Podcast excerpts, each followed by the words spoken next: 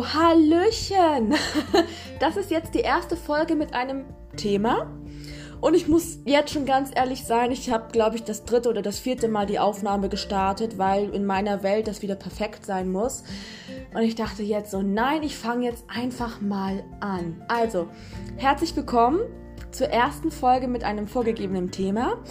Und zwar möchte ich an allererster Linie hier sagen, alles, was ich hier erzähle, basiert auf meiner Erfahrung, die ich seit 16 Jahren in der Grundpsychiatrie gesammelt habe. Und ich lade dich dazu ein, einfach mal zuzuhören, fühle in dich hinein, was kann ich mitnehmen, was fühlt sich gut an und gibt es vielleicht auch ein, zwei Aha-Momente, weil ich dir auch sagen möchte,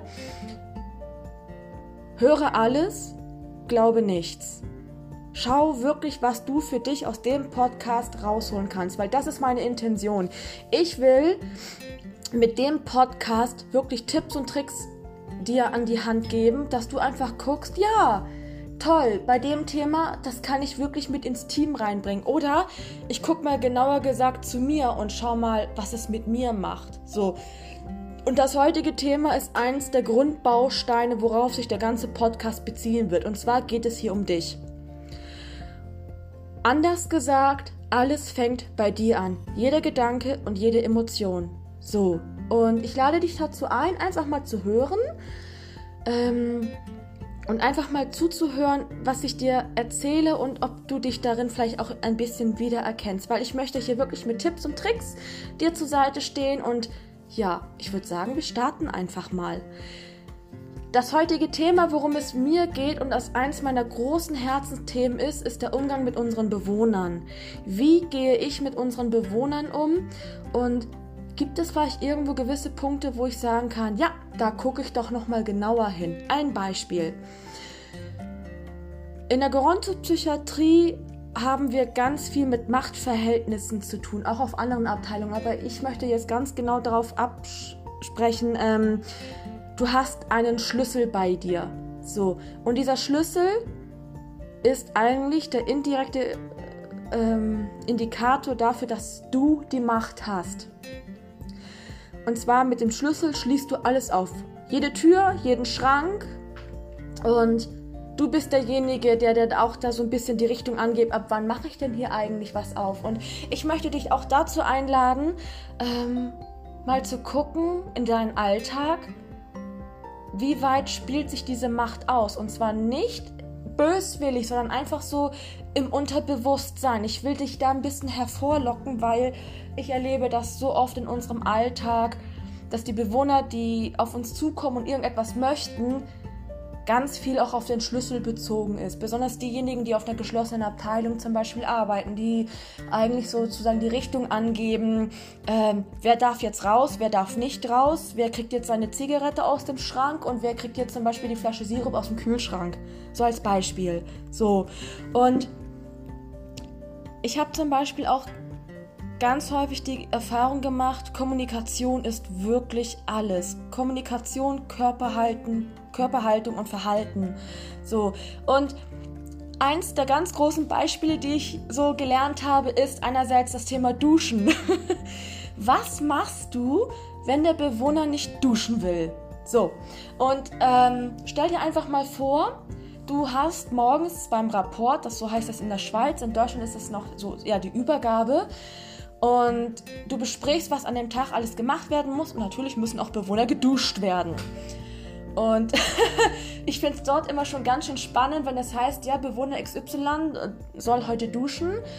Und jemand sagt, ja, ist gut, ich übernehme das. Und der geht dann ins Zimmer rein. Das aller, allererste, wo ich dich auch gerne zu einladen möchte, ist hinzugucken, wie gehst du in das Zimmer rein? Bist du jemand, der da reinplatzt und sagt, guten Morgen, aufstehen und los geht's? Oder hast du dir schon vorher Gedanken gemacht, ey, ich möchte den Bewohner duschen und ich weiß, es könnte schwierig werden, weil duschen ist für ganz viele Bewohner doof und ich will das nicht und ich mag das nicht, ich habe da keine Lust drauf. Ähm, ja, wie gehst du zum Beispiel morgens schon in das Zimmer rein? Und auch hier, ähm, Überleg dir mal, wie es für dich sein könnte, wenn du in dem Bett liegst und da kommt dann Schwester Rabiata ins Zimmer, Tür auf, Licht an und dann duschen, jetzt! übertriebenermaßen gesagt. Und was hältst du aber davon, wenn du das mal umdrehst und einfach mal guckst, okay, ich gehe in das Zimmer rein, ich mache ein kleines Lämpchen ein und wecke den Bewohner ganz sanft. Hat auch was mit Achtsamkeit zu tun. Achtsam ins Zimmer reinzugehen, als Beispiel. Und ähm, ja, und dann auch einfach dort schon zu gucken, wie wird der Bewohner morgens wach, wie kann ich mit Gefühlen und Emotionen umgehen. Und eins meiner Tipps, die ich dir gerne mitteilen möchte, ist, wie kommunizierst du das dem Bewohner, dass der heute duschen soll? Ich meine, in deiner Welt ist das klar, der Bewohner muss duschen, weil ähm, es sind vielleicht schon zwei, drei Tage vergangen, es wird langsam mal Zeit. Aber in der Welt vom Bewohner ist das nicht so. Und ich kann dir jetzt schon sagen, für den Bewohner ist Duschen scheißegal, keine Priorität, will ich nicht. So. Ähm, versuch doch mal, anstatt zu sagen, zum Beispiel, heute ist Duschen, ähm, den Satz laut zu sagen, darf ich Ihnen heute beim Duschen helfen? So, und jetzt führ mal hinein. Ich wiederhole, heute ist Duschen oder darf ich Ihnen heute beim Duschen helfen? Was spricht dich jetzt gerade eher an? So, und unsere Bewohner, die psychisch erkrankt sind, die haben Antennen ohne Ende. Die fühlen schon von vornherein, mit welcher Stimmung du auf den Bewohner zugehst. Und es ist absolut grandios, wenn man es wirklich schafft, mit einer ruhigen, angenehmen Stimme einfach zum Beispiel in dieses Gespräch reinzusteigen. So, und ähm, zum Beispiel auch, wenn er sagt, ich will nicht duschen. Okay, gut, das ist in Ordnung. Was ich Ihnen anbieten kann, ist ähm, jetzt erstmal zum Frühstück zu kommen vielleicht auch eine Zigarette zu rauchen und dann komme ich nochmal in 10 Minuten auf sie zu. So als Beispiel. Wirklich, gib dem ganzen Raum und bezieh den Bewohner mit ein. Recovery. Eins der Themen, die auch äh, im Podcast nochmal genauer definiert werden. Was ist denn genau Recovery eigentlich? Ähm, also im Podcast mit einbezogen werden, Entschuldigung. Und achte auf deine Sprache. Wie sprichst du? So, und reagiere zum Wohle des Bewohners. Ja, und zum Beispiel auch mit dem Duschen, wenn es morgens um 8 Uhr noch nicht klappt, gibt es die Möglichkeit, dass der Bewohner auch mitentscheiden kann, wann er denn heute duschen möchte. Und ich kann dir auch jetzt schon sagen, egal was ich dir jetzt auch erzähle, es gibt Tage, da klappt es auch bei mir nicht. Ich ja, ich kann da, glaube ich, das schönste Lächeln hervorzaubern und mit der tollsten Stimme morgens ins Zimmer kommen und der Bewohner sagt, nö. Ähm, auch das darf sein. So, und ich möchte dich einfach dazu einladen, guck mal, wie du sprichst, guck mal auf deine Körperhaltung, wie wie ist deine Schwingung, wenn du ins Bewohnerzimmer kommst und im Kontakt mit dem Bewohner bist. Und guck einfach mal, vielleicht braucht der Bewohner morgens auch erstmal seinen Kaffee. Vielleicht braucht es auch erstmal die Zigarette. Und vielleicht braucht es auch am Frühstück erstmal die Medikamente, dass du dann ähm, die Stimmung sich in einer Stunde zum Beispiel nach der Medikamenteneinnahme sich doch ein bisschen verbessert. Und auch hier in der Psychiatrie sind auch immer wieder Menschen da, ganz klar, die ein Morgentief haben.